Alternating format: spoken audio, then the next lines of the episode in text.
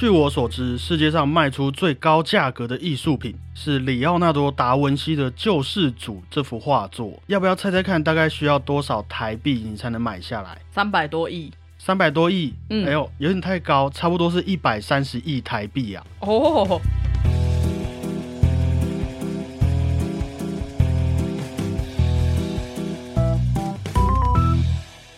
大家好，我是小胖 Blue Tom。大家好，我是欧良果鹏。相信大家都有这个买票进场的经验，嗯好、不管是看电影、听音乐会，或是去游乐园，嗯，其实用钱来购买一些让自己感到愉悦、享受的时光，对于我们这个时代的人来说啊，是一件非常平常的事情嘛。没错。你还记得上一次把钱花在日常娱乐、花在艺术作品上面的时候是做什么事情？你还记得吗？哎，我记得我是买一个像 Netflix 那样线上看东西的。会员。对，如果是这样子的话，我好像是去买 Disney Plus。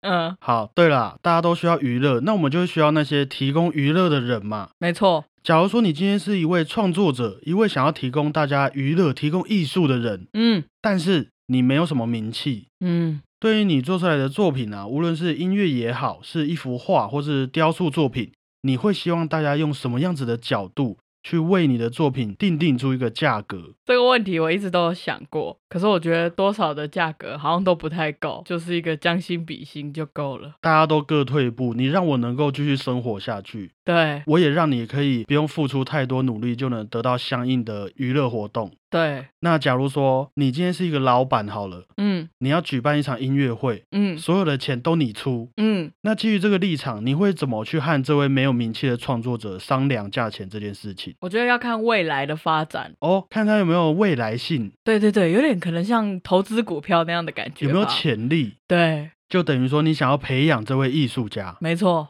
好，我们今天就稍微来聊聊这件事情啊。大家都说艺术是无价的嘛，嗯虽然每个人对于艺术的定义都不太一样，嗯，但是今天站在你觉得是艺术的作品面前，可能有些人会感到很有动力，嗯，觉得很美啊，甚至你可能会觉得死而无憾。对，我这辈子活在这部作品的时代，实在是太幸福了。嗯，相信大家都有这种经验，可是很少人会在那些你喜欢的作品面前感受到，哇，哎、我觉得这差不多两千块哦，真的很棒呢。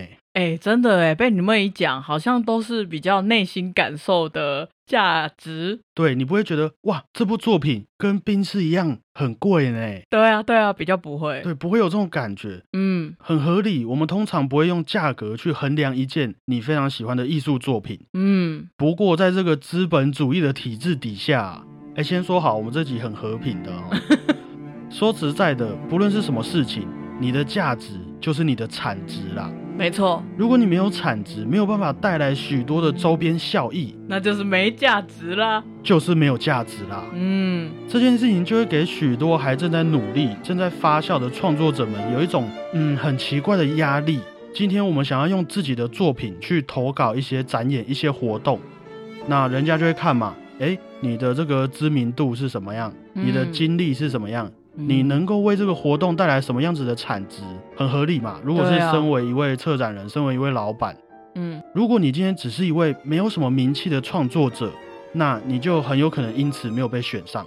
真的但是你为什么想要去投稿那些展演和活动？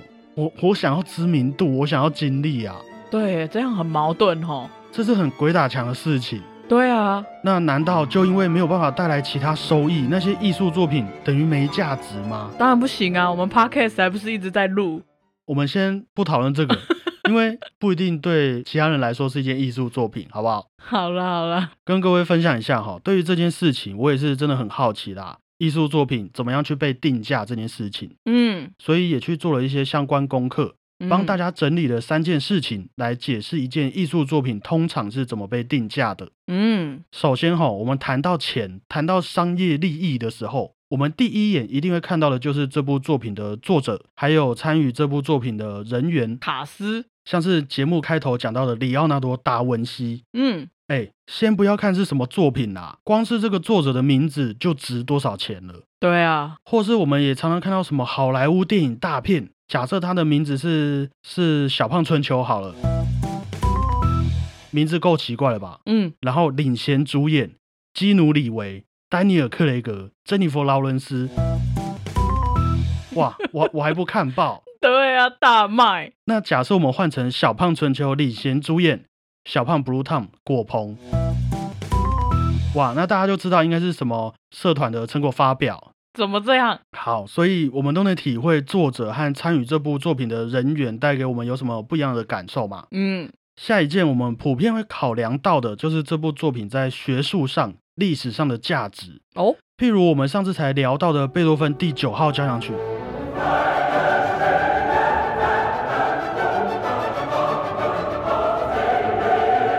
它是首次在交响曲中加入人声合唱团的一部作品，嗯学术上的突破嘛。嗯，而且啊，也是贝多芬完成的最后一部交响曲，哦，再突破也具有这个历史的定位价值。呀，如果今天我们换成好，一样是贝多芬，他有一天中午吃饱饭写的午餐好好吃交响曲，好，虽然都一样是贝多芬，有一定的水准，嗯，但是在学术上和历史上的定位，也很容易和他的第九号交响曲做出一个区别。对，也是为什么那些古典音乐家明明很用心写了那么多很棒的曲子，最后却只有几首被大家记住的其中一个原因啦。真的，那最后也是我自己觉得在现代影响最多的就是社会风气的部分啊，啊。讲明白一点，就有点像是我们说的跟风那种感觉。炒作之类的，譬如说今天遇到疫情，大家必须要待在家嘛。嗯，诶，你创作出了一部专门让待在家的朋友也能感受到出国玩的乐趣的影片，嗯那就会被大家需要，就产生了你的价值。嗯，或是说，在现代，其实许多地方的民族主义啊，甚至环保的议题，慢慢的被大家重视之后，那些相关艺术作品的价值啊，也会跟着社会的重视程度一起慢慢的被提高。嗯，当然，也包括那些特别创新被大家拿来炒作，你刚刚说的拿来行销的商品，呃、嗯。呃，作品作品，嗯，不要刚，像是前阵子丹麦有一间艺术馆展出了艺术家哈宁的一幅空白的画作，嗯。这幅画作就是一张白纸，嗯，那它的名字叫做拿了钱就跑。哦，我知道，虽然馆方对这位艺术家哈宁拿了钱交出一幅空白的画作这个行为非常的不谅解啊，但是哈宁说这幅画就是在呈现艺术家和世俗的工作价值观上的一场辩论。嗯那这幅画作也因为这个创新的想法被许多媒体争相的大肆报道，嗯然后增加了它的价值。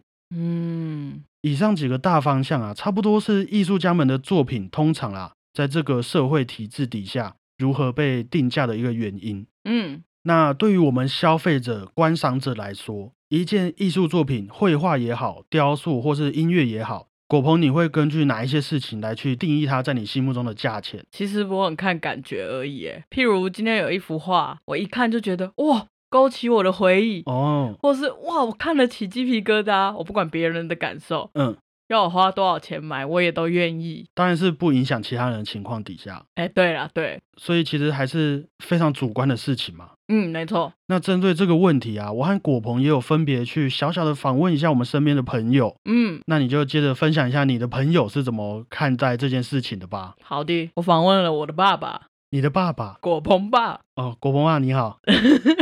他就觉得作品对他的价值来说，嗯会是一种他感觉是不是很完美，嗯哼，可能跟我刚刚讲的那样，对自己有没有共鸣，应该很像。嗯，遗传嘛，对哦，有可能哦，遗传到这个好像也不错。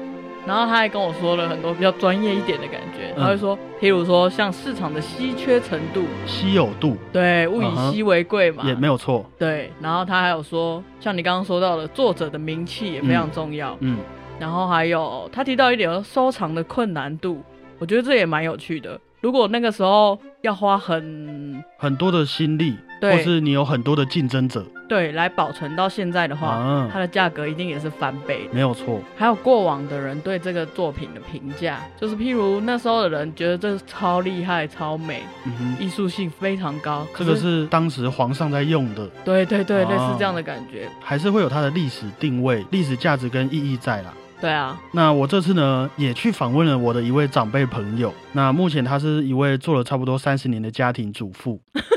他觉得啊，一件艺术作品会因为那个观赏者的智慧和知识水平而有不一样的价值。啊，同样一场很棒的音乐会，同样都花了五百块钱，小朋友、年轻人还有长辈去欣赏，也都会有不一样的角度和心得嘛。嗯，所以一件艺术作品对他来说，怎么去定义它的价钱，就会取决于他目前的生活经验、一直以来的人生态度。如果他在其中感到享受，甚至有新的体悟的话，就不要说是五百块还是一千块了，这是有多少钱都买不到的事情啊。哦，所以说，譬如他其实在五岁的时候看过这部戏啊，嗯，可是他那时候没有感觉，他觉得花五百块，哦，我不如拿去买糖果。不如拿去买遥控汽车。嗯，是可是到了他现在可能三十几岁、四十岁，他看了，哇，根本就是我人生的写照啊，他就会觉得我花五万块我也愿意。对，即便这个艺术作品花了他五万块，可是带给他往后的人生有一个更不一样的方向、不一样的心境。嗯那这五万块就是非常有价值的东西。真的，好，那我们先感谢这两位分享者愿意和我们分享他们的态度。嗯我针对这个问题啊，也有反过来问我身边的一些创作者们的想法。嗯哼，他们希望自己的作品怎么样被定价？那当然，创作作品本身就有一个既定的成本，譬如说电脑啊、纸张对，那些，我们就先不讨论。那第一位我访问到的是一位音乐文字工作者，哦，他的工作内容大概是写一些古典音乐的乐曲解说，嗯还，有编写音乐教材等等，以文字为主的工作。嗯那他有说到这个部分的收费标准，其实公家机关都有一个固定的模式，一个字一到三元不等，看你在执行的内容是什么。算这么细哦。公家单位没。那对他来说，这个定价呀，他没有什么意见啦，因为会这样子做决策，肯定是有市场和成本的考量嘛。嗯不过如果可以的话，他有偷偷跟我许一个愿望，就是希望可以变成一个字五块。哦啊，难免啊，现在通膨嘛，对不对？对，你知道他的原因是什么吗？为什么？希望他的下一餐能够多一片牛肉，或是多个金针菇啊。我这位音乐文字工作者朋友，其实买了很多的古典音乐的乐谱，他真的非常喜欢古典音乐。嗯有些现代音乐的乐谱啊，里面就只有一张纸，薄薄的一张，那一份谱，他也愿意花五百美金左右把它买下来收藏。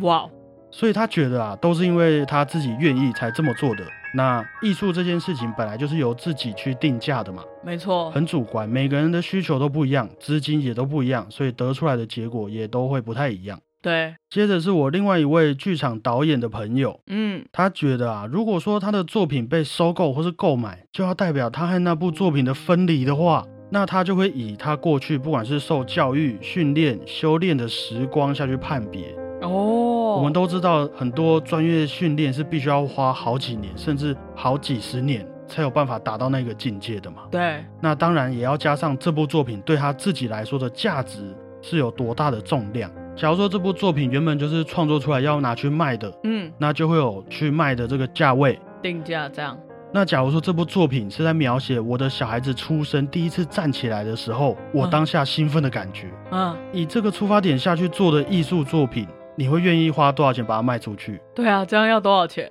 不知道，不过他会把这件事情考虑在成本里面。嗯嗯，那我访问的最后一位朋友是位视觉艺术家，嗯他觉得这个问题就好像是我们平常出去上课的钟点费一样，你要怎么收，主要还是自己要能够问心无愧的啊、嗯。也都出自于你对于自身作品的了解，对于自己能力有没有信心，还要去审视整个大环境愿不愿意买单你的作品。嗯找出一个市场也接受、自己也接受的价格，也是他现在正在努力的方向。嗯，那当然啦，像我们刚刚前面提到的公定价的一些事情，如果你不想要照着这个市场走的话，那就必须要用自己的方式证明你的作品价值是超过市场给出的价位的。可以理解。怎么样让自己的作品更有价值？哎，又回到我们刚刚上面分享的作者本身、历史定位还有社会风气的话题上。嗯哼，那这位视觉艺术家还有特别补充说明哈、哦，嗯，艺术本来被创作出来就不是当做一个商品在看的。对啊，如果今天真的要定价，在没有任何炒作的情况底下啊，就像你一样，见仁见智了啦。嗯假如说有一件他自己也真的非常喜欢的作品，自己创作出来的作品，甚至啊也可以免费送给他喜欢的人，也没有关系。对啊，好，那我们就感谢这三位艺术工作者的分享。阿里亚多，我在和这些朋友们聊到这个话题的时候啊，不管是在业界的创作者，或是我们这种一般人，大家都很有默契的觉得这是一件很主观的事情。嗯，艺术作品如何被定定出它的价钱，本来就各有所好，各取所需嘛。对，我们处在这个社会体制底下，刚刚说到的商业利益、社会风气跟学术价值，在一件作品当中，其实一直用一个不同的角度来展现在我们的面前。如果没有好好的去找到你所期待的那种展演方式，说不定我们就会造成误解，会感到失望。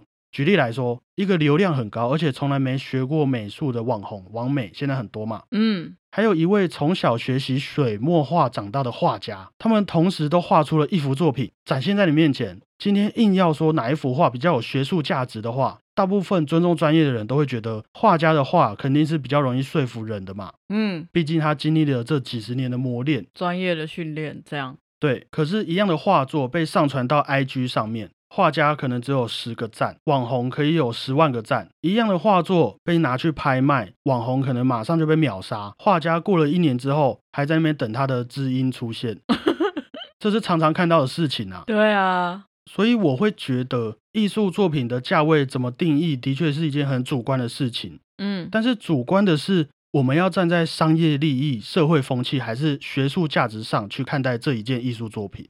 嗯哼，我们平常去商店去买东西，那些商人会给我们的就是他卖得出去的东西，卖得很好的东西嘛。对，那社会风气带给我们的就是一些价值观、道德观上面可以接受的事情嘛。嗯，充满学术价值的作品啊，带给我们的就是创作者的心血、时间还有情感所产生的一个结晶。嗯，所以有许多艺术作品本身就不是作为一种商品出生的，是为了让创作者还有观赏者的我们有一个空间，可以好好的欣赏它，感受它在我们每个人心中的价值。到这边有没有很深刻的觉得，艺术作品要怎么被定价是一个很奇怪的问题？对啊，就是不需要定价啊。就好像你今天为了跟风去排队买一个知名蛋卷好了，嗯，然后我问你说，哎、哎、怎么样？对人生有没有新的体悟？我是要去买一个我 PO 在 IG 上会有很多赞的东西，怎么会有艺术价值带来给我的感触？嗯，所以一件艺术作品，我要怎么说它多少钱？对啊，很难定义啊。那到这边要先感谢大家愿意听完那么闷的一集，绕了一大圈，其实也是因为这阵子许多朋友们有和我聊到说，哎，那那个我看有很多创作者那个那个作品啊，明明都很好，啊怎么好像他都很穷，作品都卖不出去，或是有些朋友会觉得，哎，为什么一样在百货公司听到古典音乐，但是他也没办法感受到那种感动的感觉？嗯，那希望经过这一集的分享，大家会稍微有点方向啊。如果你希望好好的欣赏到艺术作品，不要感到失望的话，我建议你可以多去音乐厅、戏剧厅还有画廊走走，因为这些地方本身就是希望能够传达艺术价值的一个场所。嗯，如果你想要找一个充满商业利益、社会风气的作品，也可以去往相似的地方去做功课。嗯，这也是许多创作者还在努力的目标啦。要怎么在商业和社会上找到自己的生存方式，但是又不要失去掉自己坚持的学术价值？嗯，举凡现在许多的 podcast 啊、YouTube 啊、文创商店啊，还有经常在举办的各类型的艺术节等等，对，都是希望能够在商业和社会中建立一个比较不那么陌生的管道，让大家愿意来到这个艺术的世界里面。嗯，然后一起在这个快速的世界里面放慢步调，激发出我们的火花哈。对啊，也是一个身为创作者跟市场再找一个平衡吧。对啊，我是不知道有没有兜啦，我自己是希望这样子哈。嗯，好，做个总结，今天分享了一些会影响一个作品本身价位的原因，市场风气、社会风气。社会风气、，yes，名气、名气，那个卡斯商业利益，商业利益 Yes 对，然后一个作品被称为艺术作品，它需要有什么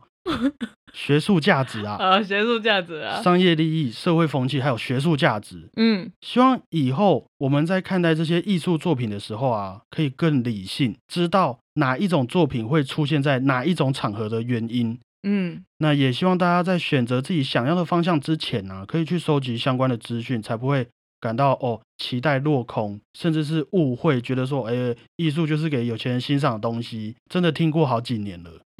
那经过这一集的分享，我相信还有更多的角度我们可以再去探讨。嗯，也是我一直觉得写这些文案很有动力的原因呐。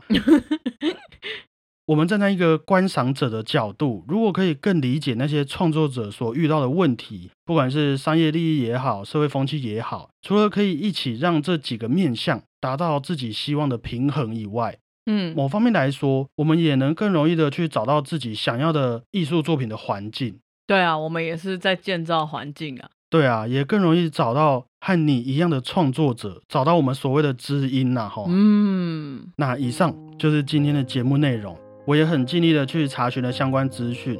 如果大家还有听到什么哎问题，或是我觉得这边政治不正确的地方，那麻烦各位可以在 IG 或者脸书上留言告诉我们，对，一定会重新订正补充给大家的哈。嗯，节目的最后还要感谢大家一起听完了今天这一集，对，谢谢大家，我是小胖 Blue Tom，谢谢大家，我是果鹏，大家再会啊，拜拜啦。哎，我刚刚想到。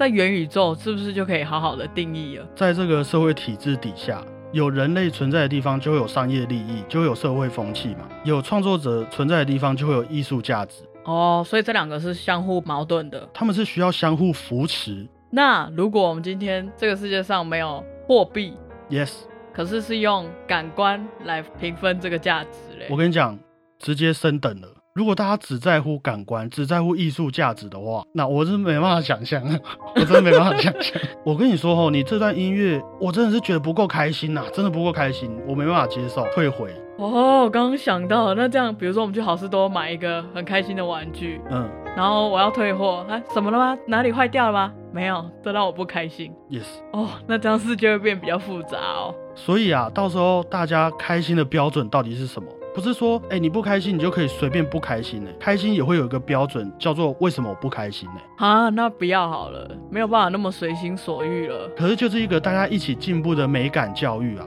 哦，我们会一起觉得一件东西美，不是没有原因的。我们会一起觉得脸上长了一个痘痘不好看，不是没有原因的。这个原因到底是什么？哎，我不知道，说不定我们升级之后就会知道了。啊，好吧。不过在这个世界，就把在这个世界可以做的事情做好了。也是啊，实际一点。对，再讲下去又哇，宗教哲学那个 又要开始再讲一两个小时。对啊。